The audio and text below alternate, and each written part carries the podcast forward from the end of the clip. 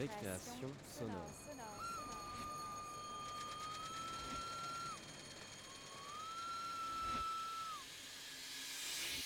Sur Radio Campus Paris.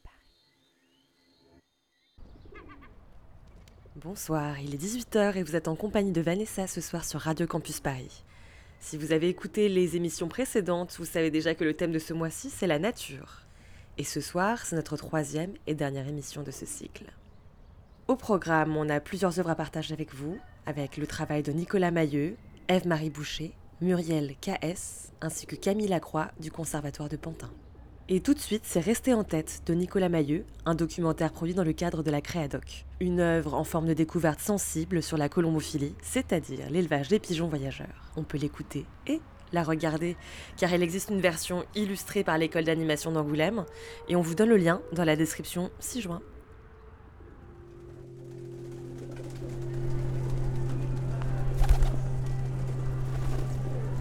Et je demande aux gens ce que ça leur évoque. Les pigeons, ça fait partie des villes. Euh, je sais pas, les, les places, euh, les places avec des bancs, euh, enfin quelque chose de- des squares. Un petit peu nuisible, mais bon. C'est que ça empêche de dormir et le matin. La sueur de, de pigeons. hein. Parce qu'à Angoulême, on est, on est envahi par les sueurs. La crasse, la saleté, j'aime pas les pigeons. J'aime bien les oiseaux. J'adore les oiseaux, les rouges-gorges, tout ça, mais pas les pigeons. Je trouve que ça détruit les murs. Moi, ça, ça, m'évoque de jolies couleurs. ça fait peur maintenant, ils sont très culottés. D'ailleurs, j'en ai pris un, une aile dans la figure il n'y a pas très longtemps. Le gris, le orange, le vert.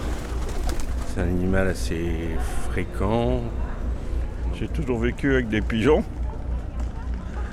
Ils sont là, comme moi, c'est tout. Je sais pas pourquoi, j'ai toujours l'impression que c'est des exilés, les pigeons. C'est toujours pareil, quand ils sont tout seuls, c'est comme les individus, quand ils sont tout seuls, c'est moins dérangeant. Restez en tête de Nicolas Mailleux.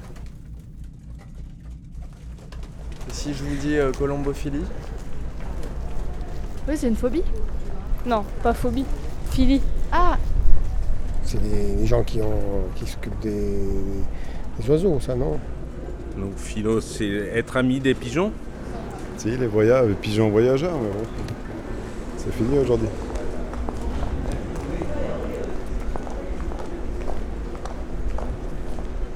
Euh, dès que vous me verrez le pigeon, moi je vois la tête en friche. Regardez-le, vous penserez à moi. ouais, je vais le faut absolument que je regarde. Film magnifique. C'est le, pi- les, pi- les pigeons sur le lien, puisqu'ils font connaissance sur un banc, en donnant à manger aux pigeons. C'était pas timide, hein Tu ne fais pas mal dans le monde.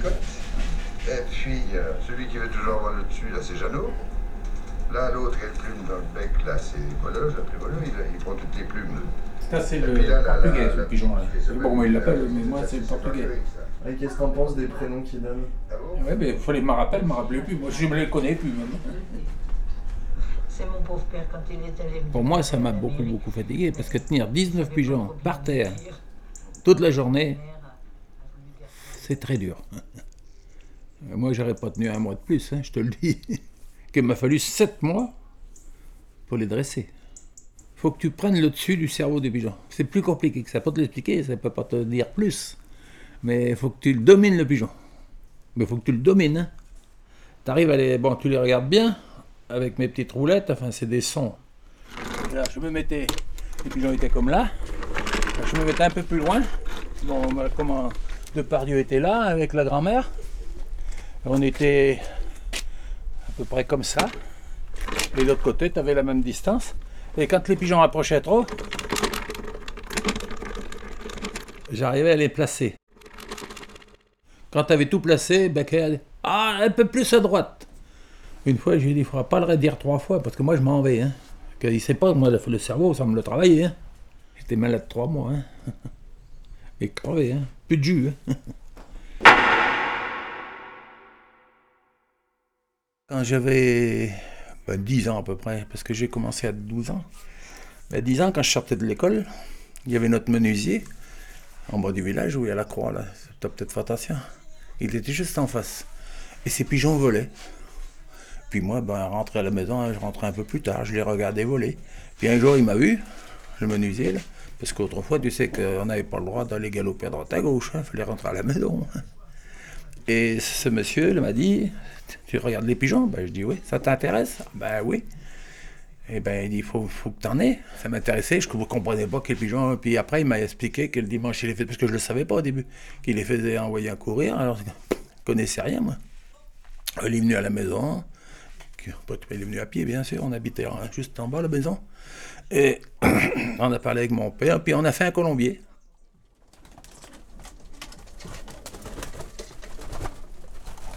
Et puis, il a mordu dedans, quoi. Mais il n'avait pas l'âge. Voilà, comment on a démarré, c'est par l'intermédiaire du gamin qui allait à l'école. Oui. Qu'est-ce que ça représente au final pour toi, cette, cette pratique? C'est un souvenir. C'est un souvenir. J'avais quand même fait des prix. Hein J'ai fait des prix, c'était un amusement, voilà. J'ai toujours joué amateur, moi. Pas professionnel. Hein. Et professionnel, c'est autre chose. C'est pour aller en Belgique pour voir ça. Il y en a qui s'y mettent en France aussi, mais enfin, professionnel, c'est un grand mot pour, pour nous. Hein, là.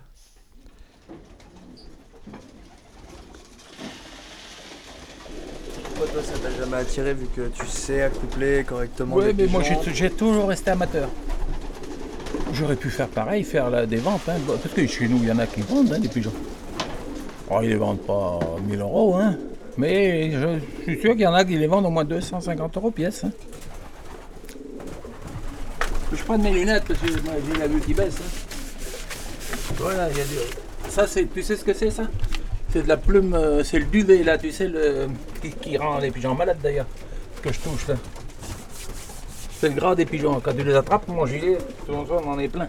T'as vu, j'ai attrapé le pigeon, t'as vu, regarde. C'est plein. Alors là, c'est, toi, le pigeon là, il a 7 numéros le pigeon là. C'est un pigeon qui vient de Belgique. Enfin là, 80% des pigeons qui viennent de Belgique. Hein. Que c'est mes reproducteurs. Et ceux-là, le prix qu'ils valent, je les mets pas en voyage. Et ça, c'est. Mais j'essaye de garder la souche par souche. Après, je j'essaye de croiser. Mais je fais 4-5 coupes pour croiser. Puis si je vois que ça va, je continue. Si je vois pas que si ça va pas, j'élimine par an les petits. Tout. J'élimine tout.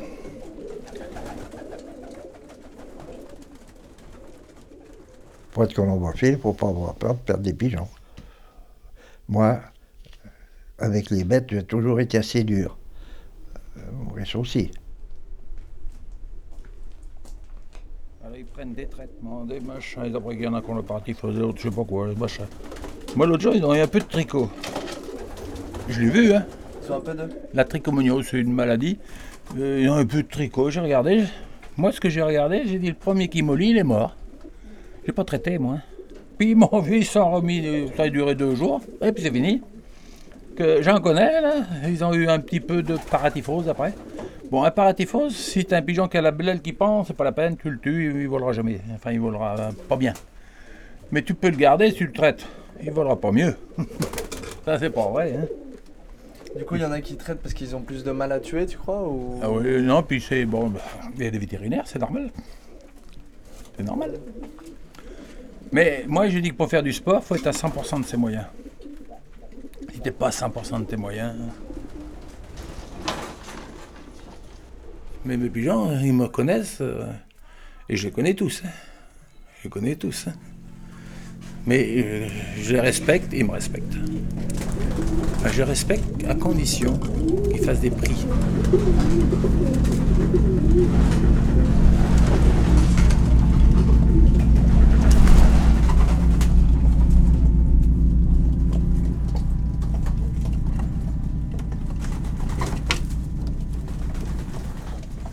Là, j'ai gagné le premier prix, premier et deuxième d'ailleurs, semi-national de Bruxelles. Parce que si je te fais voir toutes mes coupes, j'en ai peut-être 200. Hein. J'en ai quoi faire. Alors là, mon pigeon, le 707 en 1987, il a fait bagarneur de la 12e région. T'as la Haute-Vienne, la Creuse, la Corrèze, la Dordogne, le- la Charente, la Charente-Maritime. Il fait partie de la famille. Il est mort euh, de sa mort naturelle, à 21 ans passés, presque 22 ans. Ben oui, j'ai voulu garder en photo, parce que des pigeons comme ça, t'en touches un dans ta vie. Hein. Il était supérieur. C'est un sportif supérieur. Je ne peux pas t'en dire plus que ça parce que en ce moment, on recherche toujours le meilleur pigeon. Mais c'est dans la tête qu'on n'a pas trouvé encore. Et personne n'a trouvé. Pour moi, le pigeon, c'est la tête. S'il a, c'est un pigeon qui a de la tête, une bonne orientation, hein, quand ils sont lâchés, qu'il y en a 700-800, ou peut-être un 1000, ça va dans toutes les directions. C'est le pigeon qui a de la tête qui dit bon, là je, suis ça, faut pas que je continue, que je redresse. C'est pas ma direction pour aller chez moi. Mais ils n'ont pas tous ça. Hmm. Il y a beaucoup de propagande avec ça. hein. Sur euh, de propagande, tu dis? Sur euh, l'œil, sur euh, le toucher, les ailes. Il y a beaucoup de choses que les gars regardent. Ça, pour savoir ça, après, je suis vieux, mais je sais pas tout.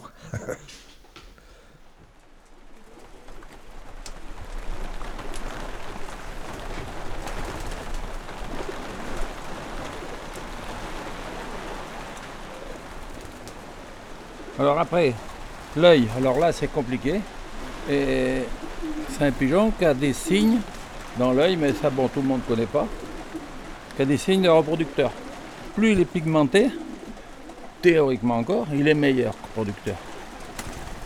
Après, bon, bien sûr, ça c'est les, les morilles. Ah, vois, Il faut qu'elles soient très blanches, elles sont très blanches. là. C'est signe qu'il est en santé. Et là, après, on dit la tache là, de l'aile, ici, faut qu'elle soit la plus courte possible. Et après, ben, je vais dire ce, ce mâle-là, ce que je t'ai expliqué tout à l'heure, l'œil, la fourche est comme ça, l'aile, la ventilation est bonne, la femelle, euh, bon, faut que je lui mette une femelle qui corresponde à son aile, le bras court, faut essayer de faire pareil. Ben, c'est toute, une- toute une étude. Ça paraît facile, mais c'est très compliqué. Et là, on peut aller voir euh, du coup les, les coureurs quoi Ah bah bien sûr. Ils sont, Les- eux, ils sont en repos complet. Ils sont pas nourris encore, toi, avec de l'élevage, ils sont encore en mu, à 20, 22 grammes. Ils sont un peu moins. Et s'ils sont trop de poids, quand je vais les faire sortir, souvent des fois, ils se blessent. Ça veut dire qu'ils veulent voler, ils sont tellement contents de sortir. Ils se font, ils les ailes, ils font, ils font, des, ils font une déchirure musculaire. Enfin, pour ça, je veux pas qu'ils aient trop de poids. Et moi, quand je les lâche au mois de février, je les accouple avant. Comme ça, ils sont occupés un peu avec leur femelle, qui ne vole pas non plus. Elle n'a pas envie de voler trop. Alors ils font un tour ou deux, puis pouf, ils se posent. Comme ça, ils ont le temps de se refaire la santé. Parce que ça fait comme toi, si tu fais pas, depuis il y a 15 jours que tu es au lit et on te fait démarrer d'un seul coup, tu vas te faire un claquage.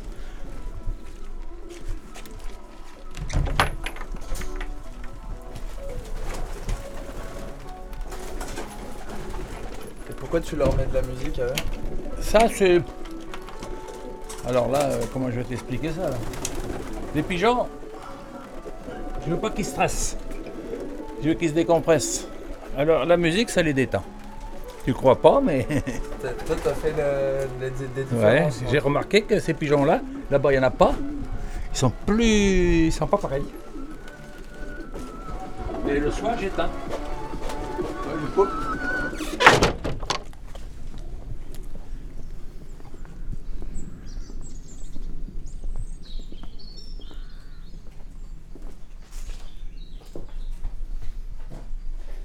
Non, moi là, je me, redemandais un peu euh, de tout ce que tu me racontais. J'ai l'impression que ça t'a fait quand même euh, voyager.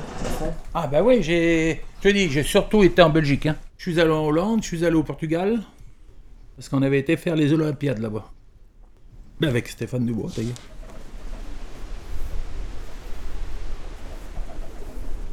Donc des années comme cette année où je suis arrivé ici dans la région au mois de mars. Et donc euh, les, les premiers, les premières semaines sans avoir de pigeons à jouer, euh, c'était c'était difficile. Alors j'étais ici avec Maurice et puis euh, on, attendait les pigeons ici. euh, euh, c'était passionnant. La relation avec un oiseau, c'est extraordinaire. Un oiseau, il est là, il est libre, il est dans le ciel. Et puis là, il va te voir, il va te reconnaître et il va venir vers toi. C'est fabuleux. Et donc depuis des siècles, justement, l'homme sélectionne les pigeons voyageurs par rapport à leur capacité d'orientation et la capacité à rentrer au colombier le plus rapidement possible. Et il faut continuellement rechercher euh, d'autres pigeons, de nouvelles lignées pour recroiser, pour améliorer ces pigeons sur, le, sur la catégorie choisie. Hein, parce qu'il y en a qui peuvent faire des, concours de vitesse, il y en a qui peuvent jouer un peu plus loin, le fond jusqu'à 500 km, puis il y en a qui se consacrent que euh, sur les grandes étapes de plus de 500 km. Ce ne sont pas les mêmes pigeons. Physiquement, ce pas les mêmes, mais surtout euh, psychiquement. L'idéal, c'est ça, d'avoir un, d'avoir des vieux, une équipe de vieux qui tournent bien et de les jouer dans les concours euh, qui leur sont réservés. Ça, c'est... Les jeunes, c'est, difficile, c'est assez aléatoire, il faut surtout les garder en bonne santé. Ils sont, ils sont plus fragiles et puis euh, ils s'effraient vite. Ils s'effraient vite, un rapace, un coup de fusil, ils ont peur. Et, après, dans les concours, ils connaissent pas le travail, donc ils peuvent suivre d'autres pigeons, ils, ils peuvent faire de grands écarts. Après, après, il y a la technique aussi dans, dans, le vol. Euh, les, jeunes, ils veulent voler absolument le plus haut possible. Donc quand il y a du vent de bec, le vent contraire, euh, ils s'épuisent très vite. Alors que les vieux, enfin un pigeon vieillissant, il va, il va apprendre à voler moins haut. Quand il y a du vent de bec, il va voler moins haut et puis il va se cacher derrière les, dans les vallées, derrière les forêts. Euh. il a l'intelligence du vol que le jeune n'a pas.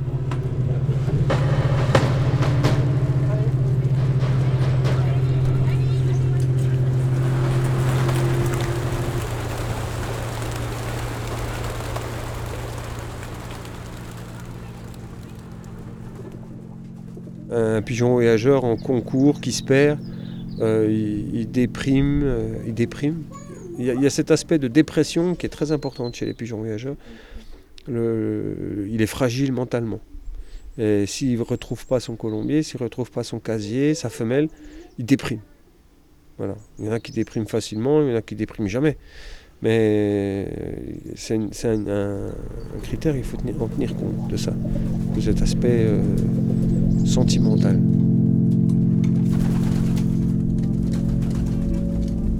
C'était Rester en tête de Nicolas Mailleux en décembre 2015 à Angoulême avec le Créadoc. Où j'habitais avant, là, un, monsieur déjà d'un certain âge qui a toujours eu les mêmes colombiers depuis 50 ans. Et dans les concours, il avait toujours un pigeon qui tapait devant, hein, comme un magicien. Alors comme, comme il nous disait en rigolant, il avait je leur parle dans le creux de l'oreille et ils m'écoutent.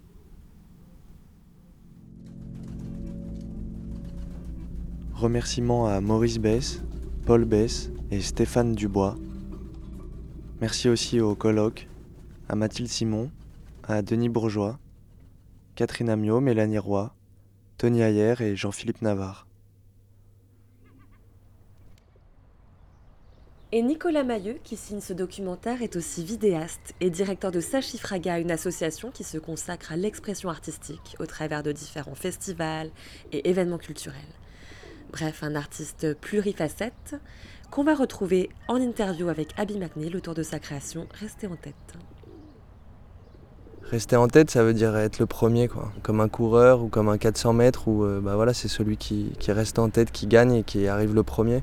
Je, trouvais que dans cette pratique, il y avait, des choses qui, voilà, qui faisaient écho à, peut-être à nos fonctionnements, euh, qui sont plutôt orientés sur la, compétition que, la coopération, même si moi je revendique plutôt, euh, ben, justement dans ce que je fais aujourd'hui, d'être plutôt dans des, formes d'entraide et, de coopération plus que de, sélection et de, compétition.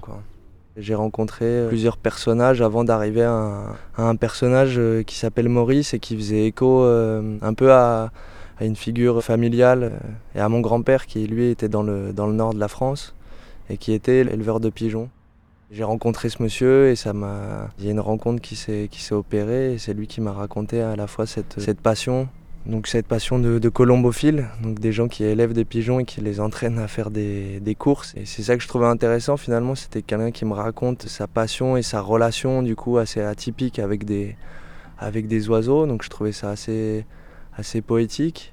Ça parlait aussi de lui en tant que, en tant que personne, c'est-à-dire de sa, sa manière de, de, les élever, de les sélectionner, d'en faire des coureurs et tout ça, je trouvais qu'il y avait des, des allers-retours avec euh, aussi avec nos, nos, fonctionnements, sur ses sélections, sur le fait d'être euh, efficace et sur euh, lui, peut-être comment il avait été. Euh, donc c'est un personnage qu'on entend qui a, qui a grandi à la campagne, qui restait toute sa vie dans, le, dans son même village, donc un petit village à Saint-Preuil, c'est en, en, Charente, et effectivement qui avait été lui aussi élevé d'une certaine manière, enfin, à travailler très tôt et un peu dans la dans la dureté, et puis quelqu'un qui est comme ça un personnage assez, assez fort, et du coup qui transposait ça pas mal sur, euh, sur ses pigeons aussi, quoi, et en même temps avec une certaine douceur. C'est un peu l'anthropomorphisme, alors comment nous, euh, en tant qu'humains, on, se, on projette un peu nos sentiments euh, sur, sur des animaux?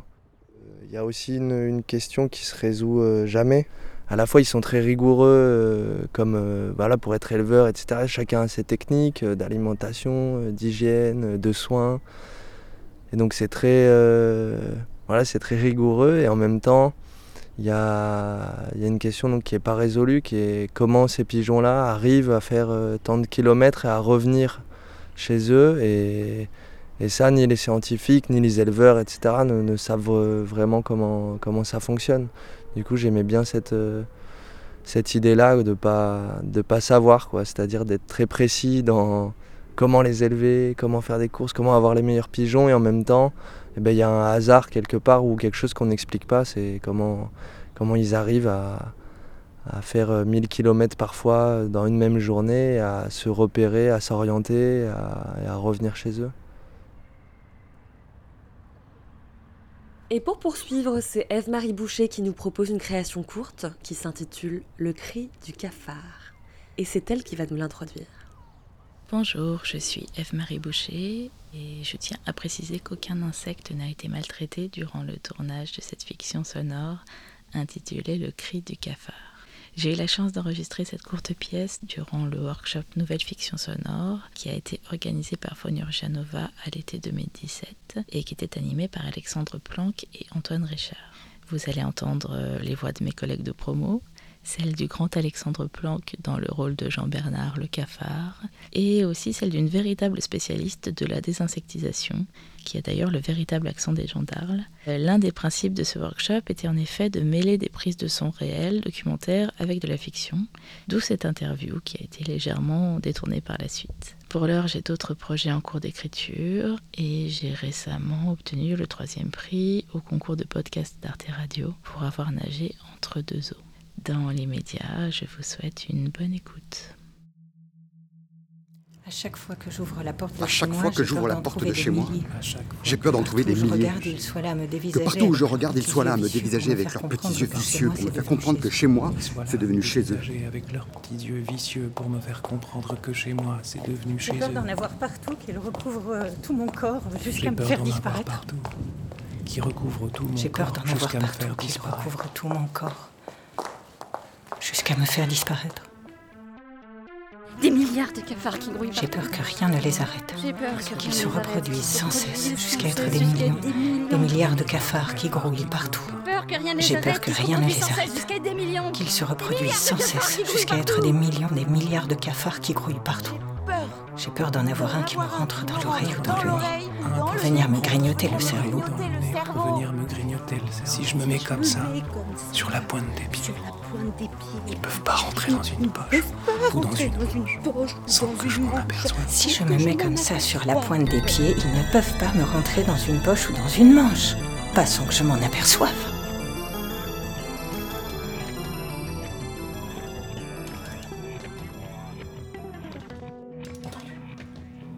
Le bruit Si ça se trouve, c'est eux. Ça doit ressembler à ça, le cri du cafard. Ça crie les cafards? Viens, embrasse-moi. Arrête de chercher la petite Mais pourquoi bête. il crie comme ça? Tu l'as reconnu, toi, ce cri? C'était un cri de révolte, un cri de guerre, un cri de ralliement. Peut-être euh, un cri de plaisir. Ah, ben voilà Maintenant, j'imagine une orgie de cafards. Je les vois les uns sur les autres, la respiration saccadée, leurs petits yeux révulsés de plaisir, et leurs cris. De longs cris aigus de jouissance. Je les vois aussi maintenant. Oh, c'est affreux, tiens. Ça me coupe tous mes moyens. Je préférais encore imaginer une armée de petits cafards vicieux, prêts à nous envahir et à nous détruire. Sale bête Vous savez que les cafards peuvent survivre à une guerre nucléaire? Ils peuvent même vivre sans tête, ces putains de connards.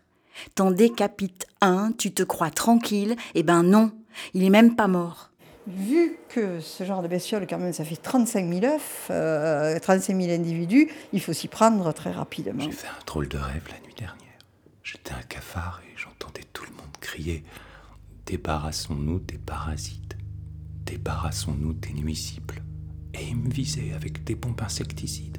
Je suffoquais et eux, ils souriaient. C'est pas bête du tout, du tout, du tout, du tout, la blatte.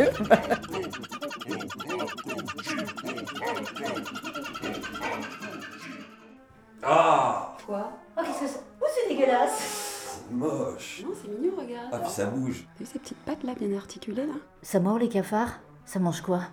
Il a l'œil tout triste, tu trouves pas? Ouais, avec leur petit regard en coin, on sait jamais ce qui trame. Oh, faut l'écraser. Écoutez, entre nous les cafards et vous les humains, la compréhension est totale et croyez-moi, je le déplore.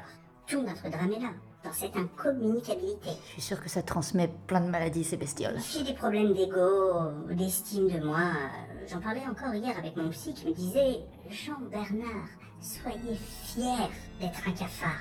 Au début, t'en as un ou deux, tu t'inquiètes pas. Puis à peine t'as le temps de dire ouf, qui sont des milliers, des millions. C'est l'invasion. Ah ouais, on ne veut pas d'eux, nous. Ils ont qu'à retourner chez eux. Il y avait pas une tapette Chez eux, c'est où? Je sais pas, moi, en Cafardie, euh, Cafardistan. Nous les cafards, nous ne volons pas le travail des humains. On se contente de leur reste. On recycle leurs déchets dans une démarche écologique, citoyenne, responsable. Si ça se trouve, c'est nous qui vivons chez eux. Ils étaient peut-être là avant nous. Qu'est-ce qu'on va faire du cafard? Il a bougé sa petite antenne. On lui a même pas donné de nom. Il essaie de nous dire quelque chose. Il m'a souri. Je suis sûre qu'il m'a souri. Il est en train de mater tes seins là plutôt. Hé hé hé, j'ai trouvé une spatule.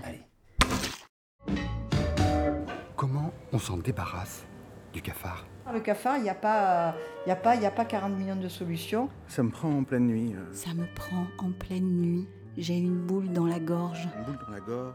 un poids sur la poitrine comme une pierre, un boulet que je trimballe là et qui Comme m'empêche une pierre, un boulet que je trimballe et qui m'empêche de de respirer. J'ai mal, mais je ne sais pas de quoi. Ça me donne envie de pleurer tellement c'est con. Ça me donne envie de pleurer tellement c'est con. J'aurais besoin que quelqu'un me serre dans ses bras, mais il n'y a personne. Il n'y a jamais personne. Comment on s'en débarrasse du cafard jamais vu autant quoi, de bestioles qu'en ce moment. Comment on s'en débarrasse du cafard Comment on s'en débarrasse du cafard? Un bon insecticide Un piège? Ça fonctionne, les pièges anti-cafards? Le piège anti-cafard, il ne va pas traiter le problème. Le piège anti-cafard, on s'en sert surtout pour localiser. La, la personne, si elle veut se sécuriser, elle met un piège à cafard. Ça tue, mais ça tue pas le problème. J'aurais besoin que quelqu'un me prenne dans ses bras, mais il n'y a personne, il n'y a jamais Un personne. insecticide, ça fonctionne. J'ai peur que la vie passe sans que je m'en rende compte. Et une fois vieux, me retourner et m'apercevoir que j'ai pas vécu. Au niveau des traitements, à l'heure actuelle, il y a des traitements qui sont tout à fait au point. Je sais pas si je veux m'en débarrasser. Comment on s'en débarrasse? Je ne sais pas si je veux m'en Je débarrasser. ne sais pas si je veux m'en débarrasser. Il me tient compagnie quand tu n'es pas là. Il me tient compagnie quand tu n'es pas là. Et comme tu ne seras plus jamais là, je ne sais pas si je veux m'en débarrasser. Il suffirait peut-être de l'apprivoiser. Cette peine, elle est à moi. Elle m'appartient. C'est peut-être ce qu'il y a de plus intéressant en moi. D'accord. Mais un cafard, c'est un peu répugnant quand même. Je préférais une libellule. Une jolie mélancolie tellement légère qui virevolte, qui virevolte, qui virevolte, qui virevolte Je préférerais une libellule, une jolie mélancolie, tellement légère et qui virevolte, qui virevolte. Ève-Marie Boucher, le cri du cafard. Et ensuite, c'est une nouvelle séquence de récréation sonore que nous propose Muriel KS. Muriel, une membre de notre équipe qui travaille avec Julien Sarti sur l'émission La soupe primitive et qui vient sculpter les sons dénichés avec Julien pour recomposer un collage musical et sonore inspiré par le thème de l'émission. Et ça s'appelle Sproposito.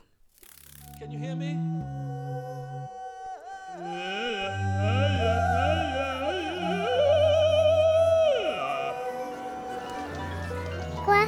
C'est quoi? Sproposito de Muriel. Aujourd'hui, Sproposito au vin. Everybody's listening. Viva el vino. Viva el dinero. Viva, viva. El amor.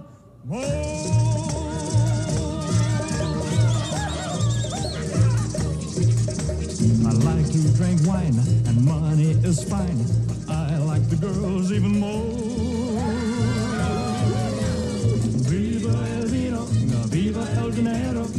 Viva, viva el amor.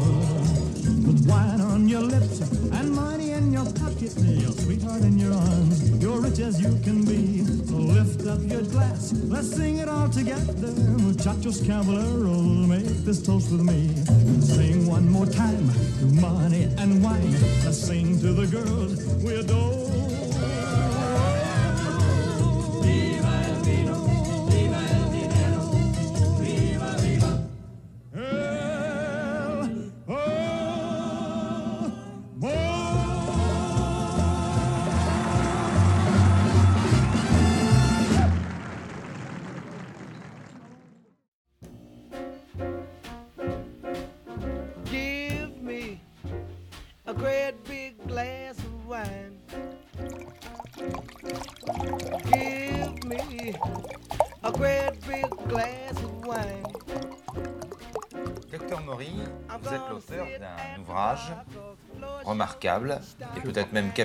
Euh, Je vous remercie. en ce qui concerne la médecine, puisqu'il s'intitule Soignez-vous par le vin. Cet ouvrage est le, le fruit de 45 ans de réflexion. euh, D'expérience, surtout. Clinique, auprès de mes malades. Alors docteur, euh, pour chaque type de maladie, il y a un vin approprié. Il y a un vin approprié. Là, par exemple, on a quelques exemples ici. Oui. Un vin doux. Alors, un vin doux, c'est un vin qui sait qu'il vraiment a indiqué chez le convalescent pour essayer de remonter un peu leur état de fatigue et de faiblesse. Certains, c'est tonique. C'est un tonique. C'est un tonique. Pas Alors là, euh, le champagne, on peut aussi peut-être. euh, Alors le champagne, lui, est un vin qui contient, comme je l'ai dit tout à l'heure, qui contient beaucoup de phosphore, enfin des éléments, des sels de phos- des phosphates. Par conséquent, le champagne est un vin indiqué chez l'individu qui a un, des muscles fatigués, en particulier chez les gens qui ont le cœur fatigué, chez les cardiaques qui font de l'insuffisance. Le champagne leur apportera l'élément tonique et l'élément nutritif de leurs cellules musculaires. Ça ne peut pas faire de mal. Oh, ça me fait toujours pas de mal.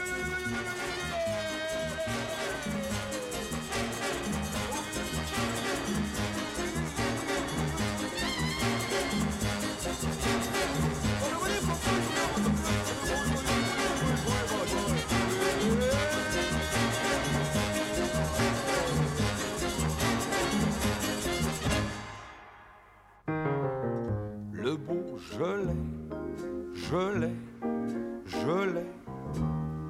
Le beau, je l'ai, je l'ai, je l'ai. Le beau, je l'ai, je l'ai, je l'ai dans ma cave.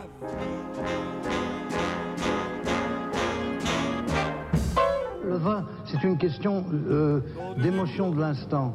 Comment dire Il y a des vins, euh, je boirais ça par exemple le matin sur une bonne tartine de rillettes ou sur un, un casse-croûte, oui. C'est un vin du matin, ça Oui, non, ça c'est pas. un- oui, ben, je boirais un petit vin chenin de la Loire, un, un petit vin amusant, frais, un vin, un vin qui réveille, qui. Qui, qui respire les, les- les senteurs qui, qui sentent un peu la mousse, qui sentent toutes les humidités du matin.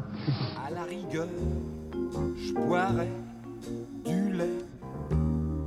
Si de raisin se nourrissaient toutes les vaches du beau gelais. Si Lolo Brigida me donnait la tétée.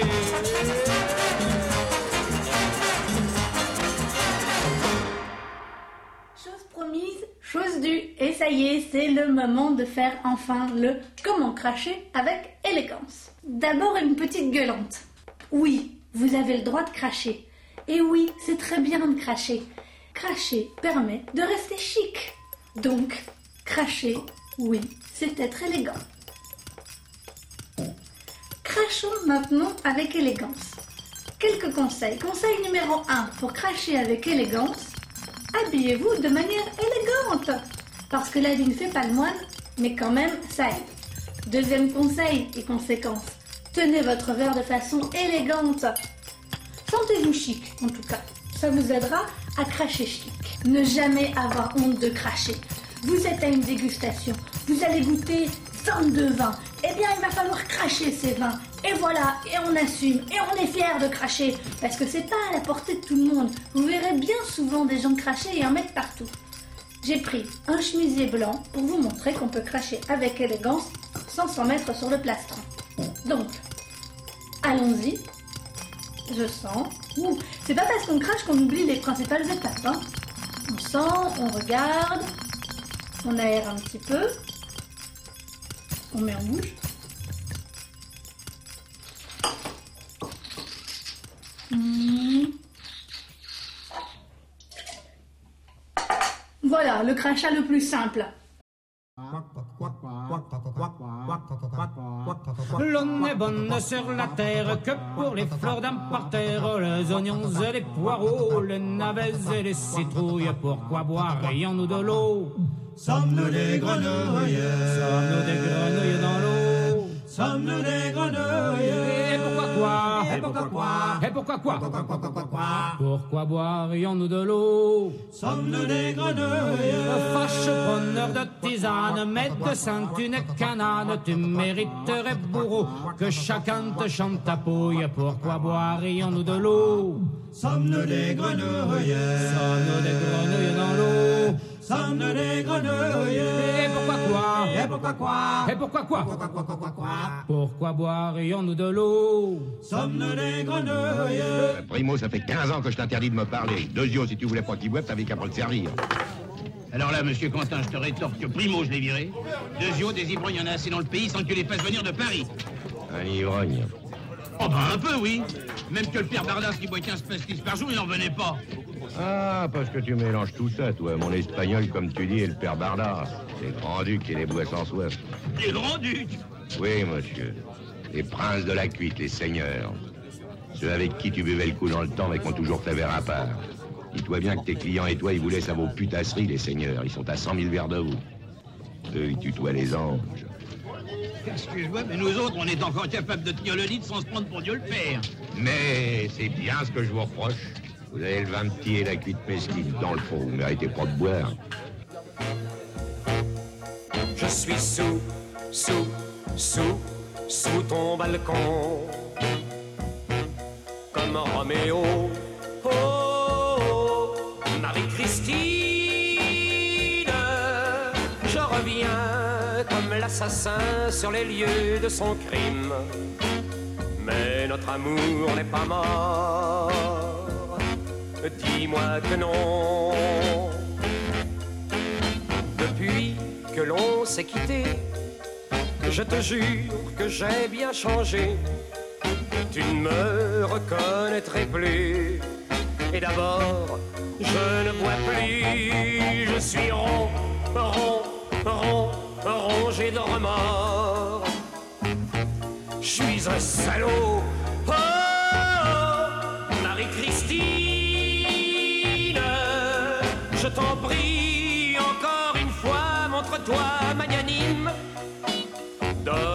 Une chance encore. Recommençons. En moi, il y a du bon aussi. Ne me fais pas plus noir que je suis. Je suis bourré, bourré, bourré de bonnes intentions. J'ai trouvé du boulot.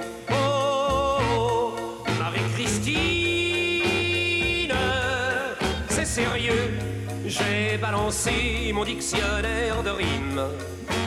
Je ne suis plus dans la chanson. Je travaille pour de bon. Mes copains que tu n'aimais pas, maintenant ils rigolent sans moi. D'ailleurs, je te les ai amenés. Tu n'as qu'à leur demander. On est sous, sous, sous, sous ton balcon. Comme Roméo. Oh, Marie-Christine, ne fais pas la sourde oreille à ce cri unanime. Je t'en supplie, mon trésor. Réponds, réponds, Marie-Christine. Ne me laisse pas seul. Marie-Christine, réponds-moi, ça fait deux heures qu'on est ton balcon, il fait froid de canard, on gèle Bon. Puisque c'est ça, je vais me saouler la gueule. 42 litres par an, c'est la consommation moyenne de vin par Français en 2015. Un chiffre élevé? Oui. Alors que les vendanges vont commencer, la France reste le premier grand pays consommateur de vin par habitant.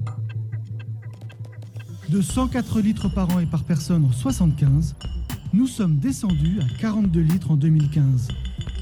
Une pente régulière, sur les 20 dernières années, la consommation a baissé de 30%.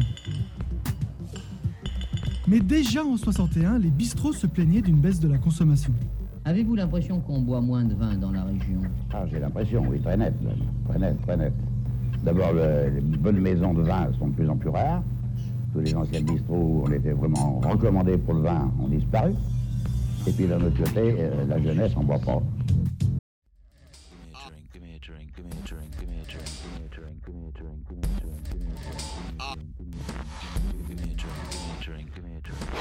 Je bois.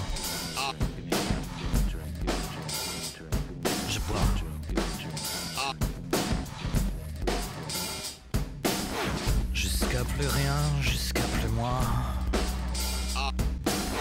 Jusqu'à plus terre,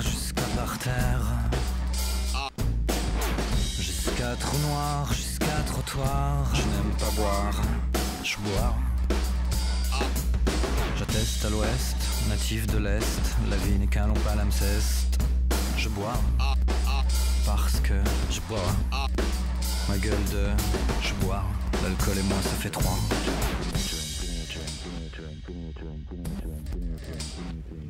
Ah Monsieur? Dites-moi, avec un radis, qu'est-ce que vous me conseillez? Ah, Monsieur pourrait prendre un petit muscadet.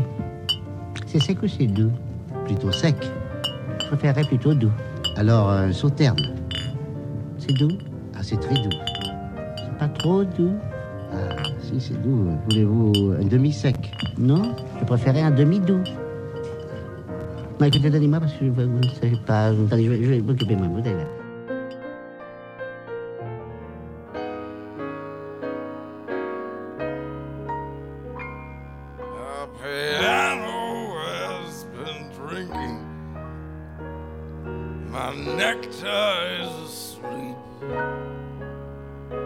And the combo went back to New York. The jukebox says to take a leak. And the carpet needs a haircut. And the spotlight looks like a prison break. Cause the telephone's out of cigarettes. And the balcony is the make. And the piano has been drinking. The piano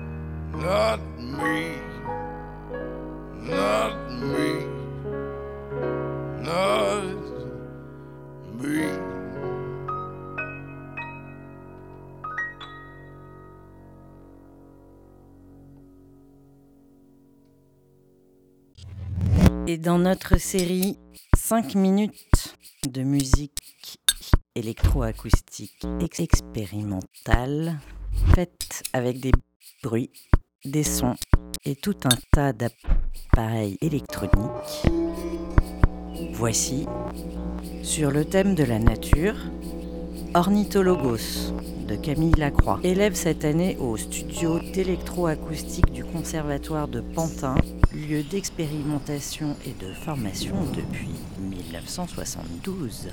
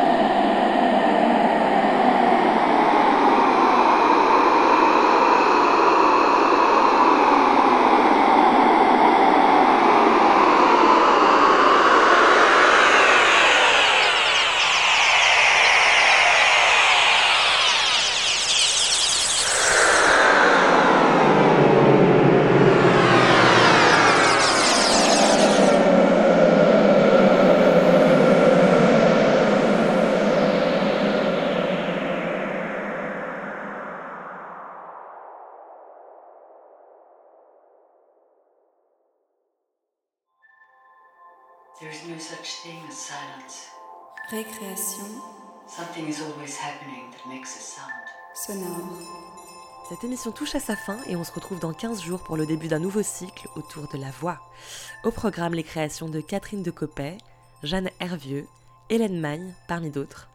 Et d'ici là, vous pouvez écouter nos anciens épisodes sur toutes les plateformes podcast et sur notre site https www.radiocampusparis.org slash récréation sonore. Belles écoutes, bonne soirée et à bientôt.